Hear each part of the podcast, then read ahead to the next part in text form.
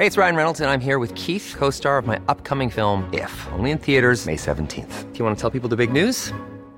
All right, I'll do. Sign up now and you'll get unlimited for $15 a month in six months of Paramount Plus Essential Plan on us. Mintmobile.com slash switch. Upfront payment of $45 equivalent to $15 per month. Unlimited over 40 gigabytes per month. Face lower speeds. Videos at 480p. Active Mint customers by 531.24 get six months of Paramount Plus Essential Plan. Auto renews after six months. Offer ends May 31st, 2024. Separate Paramount Plus registration required. Terms and conditions apply if rated PG.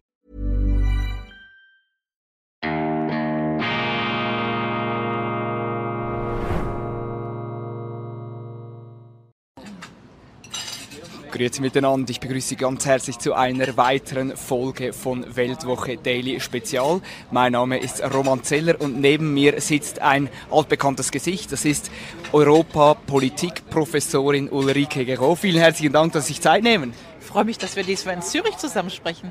Genau, und zwar, wir haben vor wenigen Monaten miteinander in Berlin gesprochen. Es ging hauptsächlich damals um den Krieg um ein bisschen Corona, aber auch hauptsächlich um den Fall, das Phänomen Gero, um ihren Prozess, um die Kündigung bei der Universität Bonn. Vielleicht kurzes Update. Wie steht es da? Was ist da? Ist in der Zwischenzeit etwas gelaufen?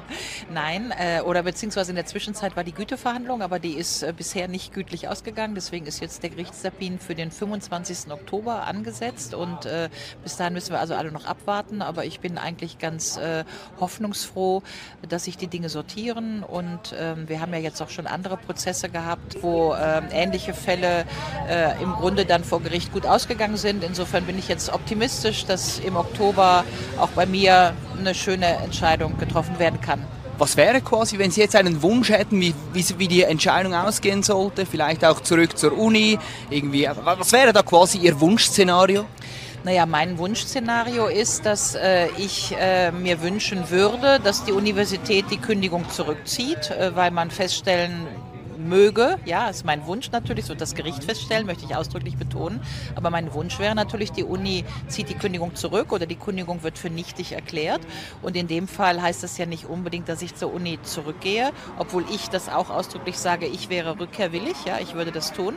Aber wenn die Uni dann meint, dass sie mich nicht zurückhaben will, dann müssten wir halt anders miteinander reden. Aber mir geht es natürlich zentral eigentlich auch um Rehabilitation. Das heißt, dass dieser Plagiatsvorwurf, äh, dass der in der Öffentlichkeit, der ja sehr an mir behaftet und auch geschadet hat, dass der hoffentlich, ich kann ja nur sagen hoffentlich, das Gericht wird das entscheiden, äh, dass äh, das erkannt wird, dass der übergriffig war und zurückgezogen wird. Sie sind ja nicht nur ein Phänomen, wie wir das jetzt gehört haben, Sie sind ja eine Professorin, Professorin für Europapolitik, Haupt, das Spezialgebiet Europa, EU, alles drum und dran. Kurze Einstiegsfrage, wie steht es um Europa derzeit? Naja, also erstmal bin ich jetzt nicht mehr Professorin, weil die Uni mich ja gekündigt hat. Ja, also dann führt man ja auch den Professorentitel nicht mehr. Und äh, das Wichtigste Ihrer Frage ist, dass man zwischen der EU und Europa unterscheiden muss. Und äh, um die EU steht es, glaube ich, nicht gut. Also vor allen Dingen, wenn man das sozusagen von den Bürgern her betrachtet, haben wir doch oder können wir doch sagen, dass in den letzten Jahren ein schon vorhandenes Ressentiment gegen die EU weiter aufgebaut wurde. Also dass die Corona-Politik, die Maßnahmen, die Grenzschließungen, die Impfskandale um Frau von der Leyen, also auch diese Vertragsgeschichte mit Pfizer, dass das ein massives, ich empfinde das so, ich mache sehr viele Vorträge draußen in Österreich, in Deutschland, auch in der Schweiz, dass es ein massives Ressentiment gegenüber der EU gibt. Und äh, insofern scheint die EU sozusagen als politischer Körper irgendwie ausgedient zu haben. Und das ist natürlich eigentlich schade, weil meine Politik ist ja oder meine Idee ist ja, dass wir sagen, Europa brauchen wir äh, also wir brauchen ein Europa jenseits der EU. Und deswegen ist ja die Frage, welche demokratischen Strukturen für Europa können wir denken für eine Zukunft? Weil ich glaube schon, dass wir jetzt auch in der neuen Geoökonomie oder der neuen Geostrategie, in der wir sind, China, Amerika, Russland, dass es ein emanzipiertes Europa geben muss, aber ein Europa, das schützt. Das hat ja Jacques Delors, der ehemalige Kommissionspräsident, immer gesagt, une Europe qui protège, also eben nicht ein Europa, das die europäischen Bürger ähm, der Globalisierung ausliefert, sondern ein Europa, das schützt. Und ich finde, dieses äh, demokratische, souveräne, emanzipierte Europa müssen wir denken. Das muss natürlich notwendigerweise regional, dezentral sein. Da habe ich ja auch viele Artikel eigentlich schon zugeschrieben. Ich glaube, das findet auch Anklang in der Bevölkerung, weil das, was ich merke, ist, dass die meisten Leute mit der EU irgendwie durch sind. Aber ein Desiderat, eine Sehnsucht nach Europa, eine Sehnsucht nicht nur, dass dieser Kontinent zusammenbleibt, dass er nicht mehr in eine nationale Regression zurückfällt, wie wir das im 20. Jahrhundert hatten, aber eben auch ein emanzipiertes Europa, das sich gegenüber den anderen internationalen Kräften, als da sind China, Russland, Europa, eine Art Eigenständigkeit, auch politische Eigenständigkeit bewahren und erarbeiten kann. Diese Sehnsucht ist da. Ja, und deswegen sage ich nochmal, Shaping Europe Beyond the EU, also Europa jenseits der EU, ist für mich die Fragestellung, die wir als europäische Bürger auf diesem Kontinent beantworten sollen wenn ich eine kleine Eigenwerbung äh, Einlage machen darf.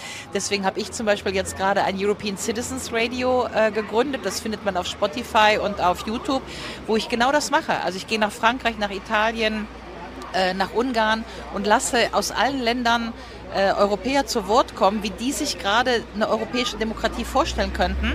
Und gleichzeitig befrage ich Iraner oder Brasilianer oder Russen, was die eigentlich, wie die gerade auf Europa gucken. Und ich glaube, das ist eine ganz wichtige Denkarbeit. Insofern nochmal, mit der EU gibt es jetzt Riesenprobleme auch demokratische Governance-Probleme und das Ressentiment der Bevölkerung ist groß.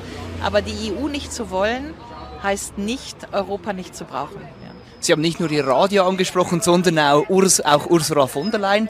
Wie beurteilen Sie ganz konkret die Politikerin, die EU-Chefin Ursula von der Leyen? Naja, also es gibt ja, wir haben ja leben ja leider in polarisierten Öffentlichkeiten. Insofern gibt es, glaube ich, wirklich zwei Blicke auf Frau von der Leyen.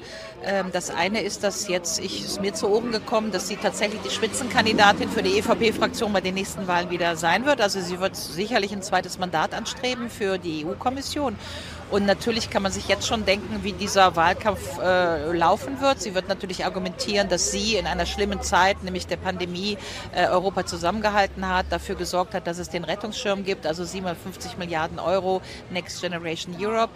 Und sie wird natürlich argumentieren, dass sie in einer Zeit, als sich alle Länder um Impfstoffe gestritten haben, im Grunde über Europa diese Impfstoffbereitstellung ähm, geleistet hat. Ja? Das, wie Sie das jetzt beurteilen, hängt sehr davon ab, wie Sie die letzten drei Jahre erlebt haben. Also wenn Sie die letzten Jahre erlebt haben und diese Pandemie Ihnen große Angst gemacht hat und so weiter, dann sind Sie vielleicht für diese Argumente empfänglich. Wenn Sie aber, wie ich, ähm, gegenüber der Erzählung sehr kritisch waren und irgendwie äh, eher übergriffiges staatliches Verhalten ins Feld führen und auch noch ins Feld führen, dass diese Pfizer-Verträge natürlich äh, eigentlich Korruption war, ja, in großem Stil. Also ich verweise wirklich auch auf die Wortbeiträge von Martin Sonneborn im Europäischen Parlament, dann kommt man halt zu einer anderen Einschätzung von Frau von der Leyen.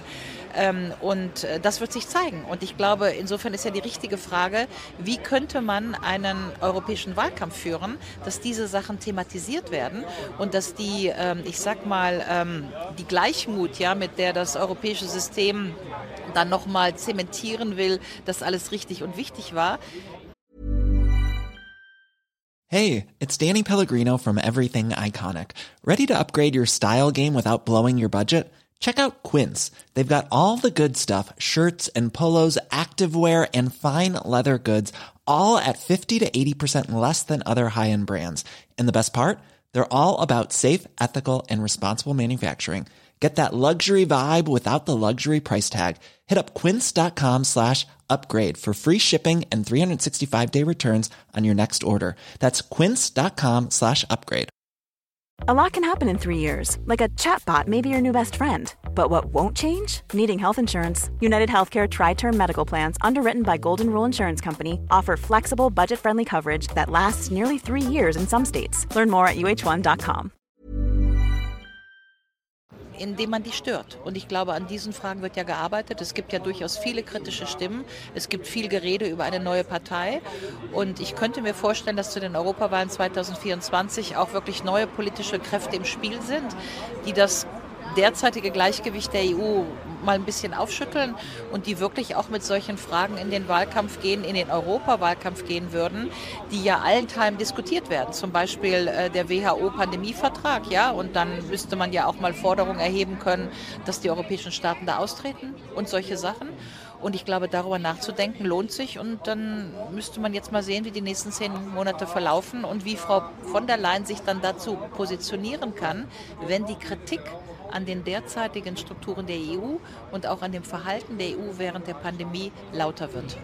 Ja, Sie haben es angesprochen, diese Pfizer-Verträge, dieses eigentliche Pfizer-Gate, das ab und zu durch die Medien geistert, allerdings nicht wahnsinnig präsent ist, diese Verträge, Milliardenverträge, die abgemacht wurden per SMS zwischen ihr und dem Pfizer-CEO. Was ist da eigentlich der Stand? Man hört, hört immer wieder von Klagen gelegentlich, aber nie so richtig.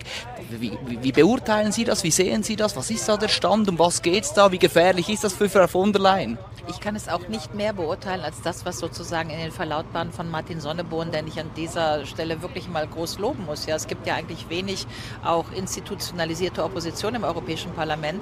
Aber das, was äh, Herr Sonneborn veröffentlicht, auch in seinem Podcast, ist, glaube ich, die detaillierteste Darstellung dessen, was da abgelaufen sind. Also wie viele Milliardenbeträge geflossen sind, achtfache äh, Impfstoffe sozusagen für jeden EU-Bürger, die jetzt wahrscheinlich einfach auch vernichtet werden wegen Verfallsdatum. Äh, es laufen offensichtlich Klagen, das habe ich auch gehört. Es gibt wohl offensichtlich eine dänische Staatsanwaltschaft, die äh, versucht, das äh, aufzuziehen. Aber wir werden das natürlich beobachten müssen, so ein bisschen wie in den USA. Ja, also was an Aufklärungsarbeit kann in einem geschützten legalen Raum, eben auch vor Parlamenten im amerikanischen Kongress, was kann thematisiert werden, äh, Twitter-Files und diese ganzen Dinge und wo bleibt das dann? Ja, es findet eine Menge Aufarbeitung im Europäischen Parlament statt. Wir hatten kritische Anhörungen auch schon im Europäischen Parlament, wo sehr viele Leute zu Wort gekommen sind. Und die Frage ist natürlich immer bei solchen Fragen, wer hat jetzt ein politisches Interesse, aber eben auch politisch die Macht, diese Anhörungen fortzuführen und da weiter nachzuhaken und daraus im Prinzip ähm, auch politische Konsequenzen zu ziehen. Ja? Das ist natürlich die entscheidende Stellschraube. Ja.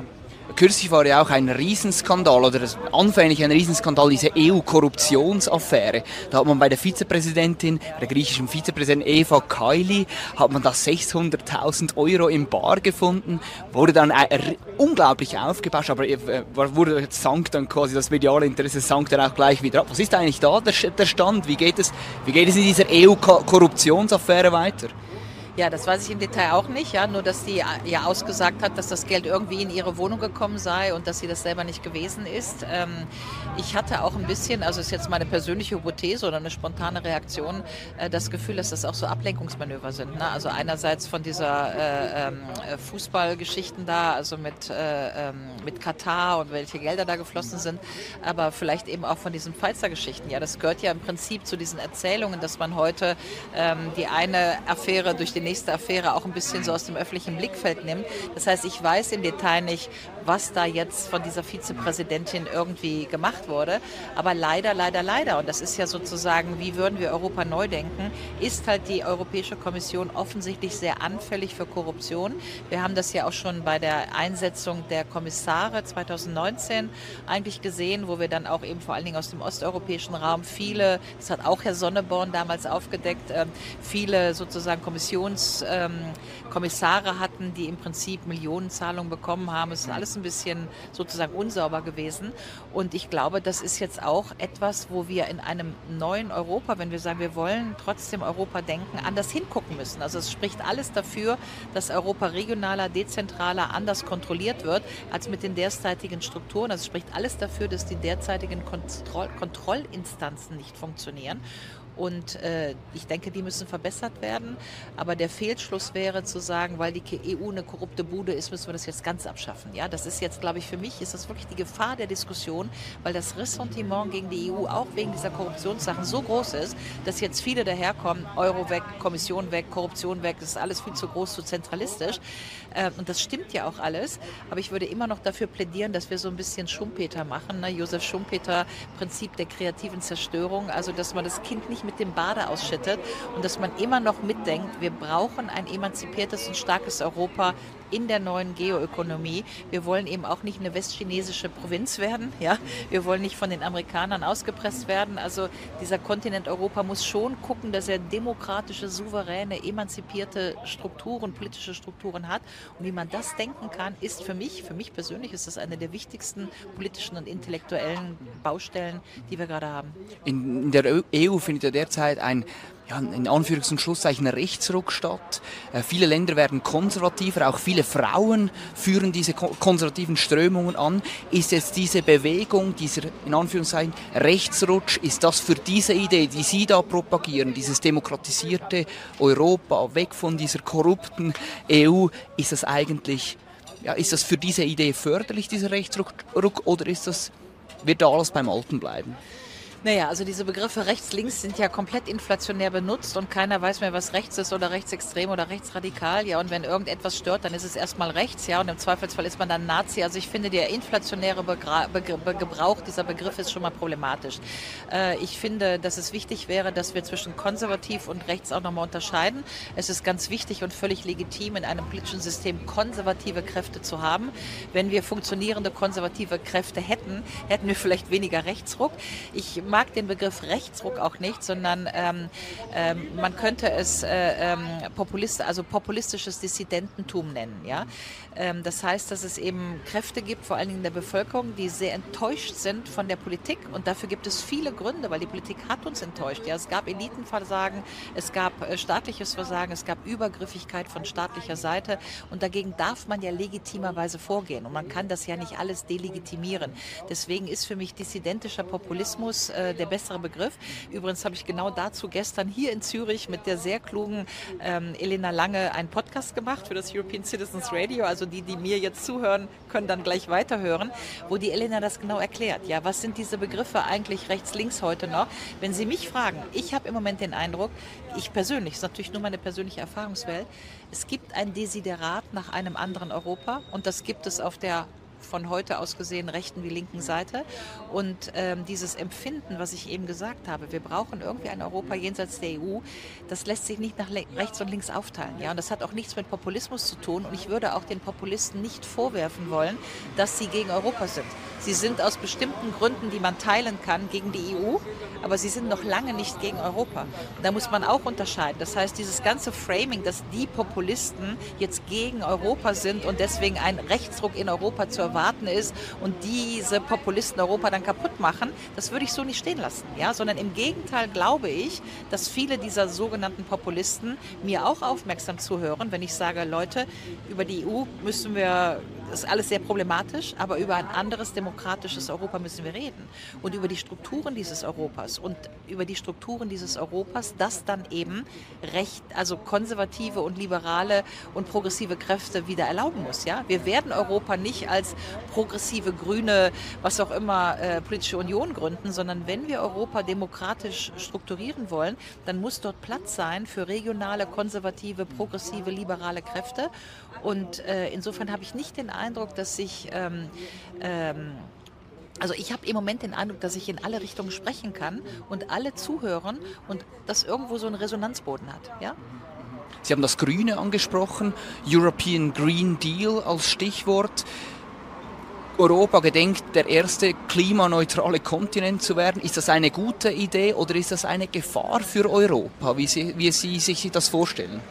Also ich wünsche mir einfach mal, dass wir von diesem Klimathema insofern runterkommen, als dass wir wieder über Umweltschutz reden und darüber, was mit unseren Böden passiert, mit unseren Flüssen, mit dem Plastikmüll im Ozean, mit den Insekten und so weiter. Und wenn wir diese Probleme mal alle in der Realität vor unseren Füßen real annehmen, dann wird das Klima, glaube ich, auch wieder besser. Ja, also ich äh, finde generell, dass das Abstraktionsniveau, jetzt klingelt mein Handy, wir müssen gleich aufhören, aber äh, ich mache es mal gerade aus ähm, für die Zuhörer. Ich muss nämlich zum Flugzeug. Ähm, aber ähm, ich glaube, dass sozusagen diese Verabsolutierung der Debatte, ja, wir müssen jetzt das Klima retten. Es ist, was ist jetzt eigentlich das Klima? Ja, also es gibt ja immer noch diese drei großen Fragen: Ist der Klimawandel menschengemacht? Ja, äh, wie schlimm ist er wirklich? Und ähm, äh, was sind die richtigen Mittel? Und ich finde, es muss diskutiert werden. Die Diskussion muss breit geöffnet werden. Ich finde diese monothematische, das ist jetzt äh, die Situation und deswegen müssen wir morgen das machen und das ist alternativ alternativlos, finde ich leider eine hysterische Debatte, die auch nicht sehr wissenschaftlich ist, weil sie eine Ausdifferenzierung und eben auch eine Differenzierung oder äh, verschiedene Einfallswinkel nicht erlaubt. Insofern würde ich mir wünschen, dass wir die Debatte öffnen, dass wir sie versachlichen, die Hysterie rausnehmen, die Angst rausnehmen und äh, wieder tatsächlich auch von Umweltschutz sprechen und von den vielen Elementen im Umweltschutz, die dazu führen, dass wir eine bessere Umwelt und damit ein besseres Klima haben. Ja? Das wäre mein Wunsch für diese Debatte, was nicht heißt, dass die EU sich nicht anstrengen soll, auch vielleicht um Vorbild zu sein, auch weil wir ein reicher Kontinent sind und jetzt mal mehr machen können als vielleicht andere arme Länder. Aber um jetzt mal ein ganz konkretes Beispiel zu machen, es wird ja viel diskutiert, wenn ich eine Vorstellung hätte, was sollten wir wirklich machen, um klimaneutral zu sein, ja? Wir bauen jetzt einfach mal in Europa, wie die Chinesen in den letzten zwei Jahren, 10.000 Zugkilometer. Wir bauen jetzt mal Züge von Budapest nach Lissabon und von Kopenhagen bis Rom, ja? Und wenn wir, oder von Paris bis Warschau. Und zwar Züge, die nicht irgendwie über, also die einfach auch von den Gleisen her normiert sind. Und dann lassen wir die von Siemens und Alstom bauen und dann ist das auch noch ein wirtschaftlicher sozusagen Profit, der da drin ist. Und dann machen wir Europa klimaneutral und wir machen bessere Nachtzüge und so weiter und könnten dann sagen, wunderbar, 2050 brauchen wir keinen innereuropäischen Flugverkehr. Also jeder, der mal in China war und mal die chinesischen Züge gesehen hat, die da zwischen den Millionenstädten fahren mit 360 Stundenkilometer, kann sich hier nur wundern, was hier los ist. Das heißt, wenn wir über Klimaschutz reden, möchte ich über die richtigen infrastrukturellen Bedingtheiten reden und nicht nur so über abstrakte Klimazähne, sondern da müssen wir sagen, packen wir es doch mal an. Für mich ist die Züge wäre so ein ganz konkretes Ding, aber über diese konkreten Sachen diskutieren wir ja dann leider nicht. Ja. Letzte Frage. Ähm, in der Schweiz wird auch immer noch äh, von verschiedenen Kreisen wird immer noch mehr EU ähm, gefordert, stärkere Anbindung an diese EU, die es jetzt aktuell gibt. Was würden Sie der Schweiz raten in der jetzigen Situation? Ja, also diese Mehr-EU-Debatte ist, glaube ich, ebenso durch in der Schweiz wie in der EU selber. Ja, aber dass die Schweiz mitdenken sollte, wie ein anderes Europa aussehen könnte, also ein anderes demokratisches, regionales, dezentrales Europa, ist die Schweiz doch prädestiniert. Ja, also ich habe ganz viele Vorträge auch schon in der Schweiz gehalten. Ist die Schweiz als Eidgenossenschaft ein Modell für Europa? Darüber können wir reden, gerne in Zürich, gerne das nächste Mal. Aber jetzt muss ich weg. Vielen herzlichen Dank. Ihnen Dank wieder für die Aufmerksamkeit und bis zum nächsten Mal, wenn es wieder heißt Weltwoche Daily Spezial.